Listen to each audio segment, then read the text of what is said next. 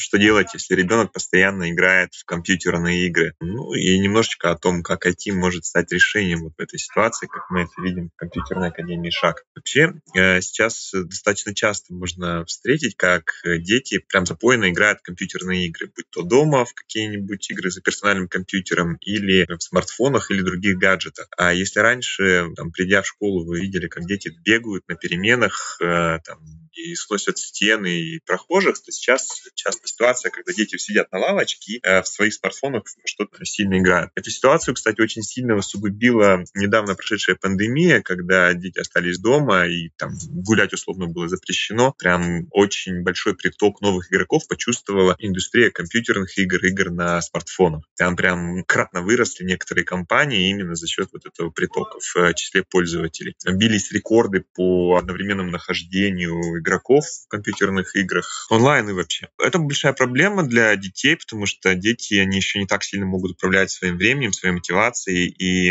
они, ну, как бы стремление играть, оно как зависимость. Есть прямо даже такая игромания, игровая зависимость, когда ребенок болезнь, да, если такая ситуация у вас случилась, то тут, конечно, нужно обратиться к специалисту в прямом, но как бы это крайность, и часто просто ребенок очень хочет играть, ему там дают или не дают, и на этом все и заканчивается. Но если его ставить бесконтрольно, он первым, что будет делать, это играть. Игромания — это не единственная, как бы, самая страшная, да, ситуация. Там зависимость от гаджетов может быть же и не только в играх, там, а ребенок может зависать в социальных сетях, смотреть там ролики на YouTube без остановки, такие варианты. Там все мы слышали про эту нашумевшую СМИ историю про синего кита. Не, не дай бог случится такая история. Вот на этом фоне часто могут э, возникать трения между детьми и родителями. То есть ребенок, он хочет играть, там, он видит смысл, он там рассказывает о каких-нибудь там чемпионатах компьютерных играх, киберспортсменах, а родитель видит в этом там бесцельное времяпровождение. Ну, лучше пошел книжку почитал, там, или у тебя уроки не сделаны, да, и на этом почве возникает конфликт часто с этим борются методом ограничений и запретов. Такой старый, рабочий, проверенный дедовский метод, когда полчаса в день у тебя на компьютер, э, все, там, не сделал уроки, не сядешь играть, там, получил пятерку, вот тебе 15 минут, э, в будни там интернет отрубаем, прячем клавиатуры, ставим пароли и прочее, прочее. Я спрашиваю родителей, а помогает это? Ну, многие говорят, да, мы так делаем, но чаще всего это не помогает. Ребенок, он же, он учится, он учится всему и всегда, и он ищет пути, способы, он проверяет на прочности родителей и окружающих окружающий мир, и он всегда найдет лазейку, как получить то, что ему очень хочется, особенно если прям, ну, очень сильно хочется играть. А он будет там на переменах, опять же, да, играть, просить у детей, пропадать в гостях, взломает этот пароль. Э, ну, это, кстати, классно, может быть, станет тогда хакером. Поздравьте его за находчивость, оперативность. Но часто дети, они, бывает, это не так сложно взломать пароль, поэтому дети иногда разбираются лучше, чем их родители в компьютерах, они находят инструкцию и обходят эти пароли на раз-два, например. И не всегда помогают физические ограничения, типа там, спрятал провод куда-нибудь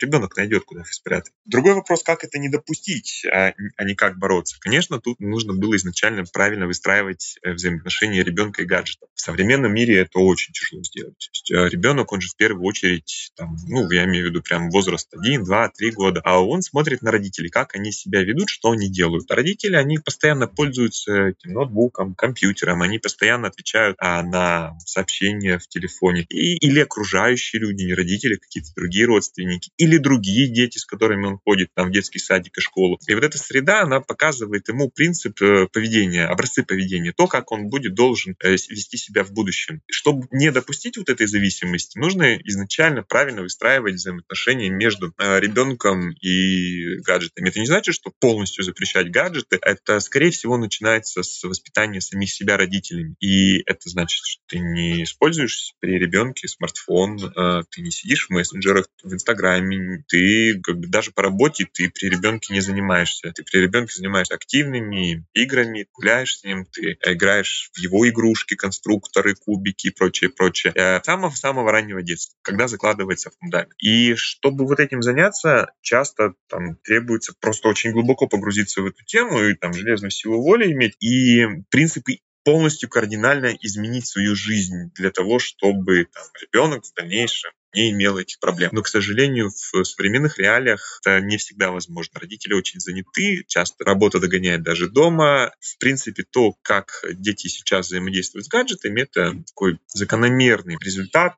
Кстати, в этом есть и положительный момент. То есть, так как дети, они прямо с раннего возраста начинают взаимодействовать с гаджетами, они очень хорошо в них разбираются. То есть, я уже говорил про то, как ребенок легко может найти способ взломать пароль от компьютера. Очень частая история. Но они разбираются в этих всех этих устройствах гораздо быстрее, чем взрослые. Им гораздо проще это все сделать. Освоить там новую программу, разобраться с новым сервисом, что-нибудь настроить, установить и так далее. Просто их, для них это реальность. То есть вспомните там мир 10-15 лет назад, каким он был, когда там не было этих смартфонов, интернета повсеместного. Мы звонили по кнопочным там, или дисковым телефонам, чтобы выйти там в интернет, нужно было, чтобы все в доме положили трубку и по модему соединиться. Ну, это вот прям самое-самое, да, начало. А сейчас и у детей, они рождаются, и все это есть вокруг них. Все это естественная среда обитания. То есть как для нас попить, поесть, так для детей э, это все онлайн, это постоянный интернет, это гаджет, смартфон в кармане. Ты постоянно на связи со своими там, друзьями и родственниками. И дети выросли в этом цифровизованном мире, когда везде цифра, когда везде интернет, и очень быстро разбираются во всех этих гаджетах, и в этом их есть сильное преимущество. А дальше мир будет все больше цифровизироваться, все будет уходить в онлайн, в цифру. У тех детей, кто классно разбирается в этих гаджетах, э, в IT-тематике, есть огромнейший потенциал в будущем занять ну, там, самые лидирующие, самые топовые позиции в, в обществе. И это нужно использовать. Мы видим задачу Академии в том, чтобы сместить интерес ребенка с простого бесцельного времяпровождения в компьютерных играх и социальных сетях в то, чтобы он сам создавал эти компьютерные игры и создавал контент для социальных сетей. То есть не смотрел ролики на YouTube, а сам их записывал, становился топ-блогером. Есть такие примеры детей, которые зарабатывают уже больше своих родителей вместе взятых. Это реально. Только нужно этому научиться. И к этому можно подойти, как раз используя интерес ребенка. Окей, классно, ты любишь играть в компьютерные игры. Это все замечательно. А ты задумывался когда-нибудь, что нужно для того, чтобы создать? А давай попробуем. И мы начинаем от простого к сложному, создавая какие-нибудь самые простые компьютерные игры в визуальной понятной среде, когда за один присест у ребенка получается создать что-то и потом в это поиграть, потом об этом еще рассказать друзьям и сказать, вау, смотрите, вы играете, а я вот создал компьютерную игру, и у меня получилось. Создавать все более и более сложные игры с каждой итерацией, постепенно углубляясь в алгоритмы, в языки программирования. Дети учатся же не только этому, то есть серфя по интернету, они постоянно сталкиваются с какими-то сайтами. Тут можно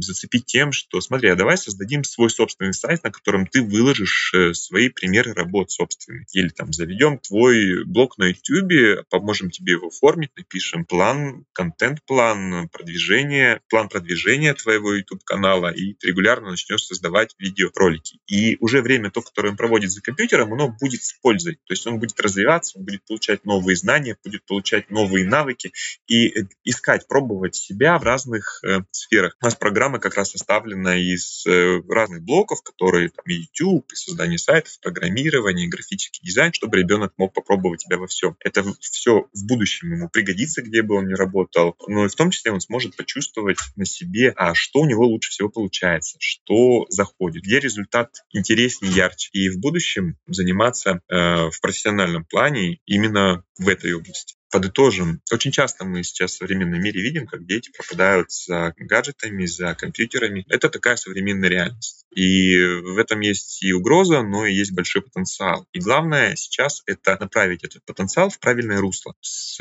используя интересы ребенка в там, YouTube или в компьютерных играх, научить ему чему-то полезному, что ему впоследствии в жизни очень пригодится и поможет стать гораздо более успешным, стать впереди своих сверстников и э, вести их за собой. Всего хорошего, удачи и любите своих детей.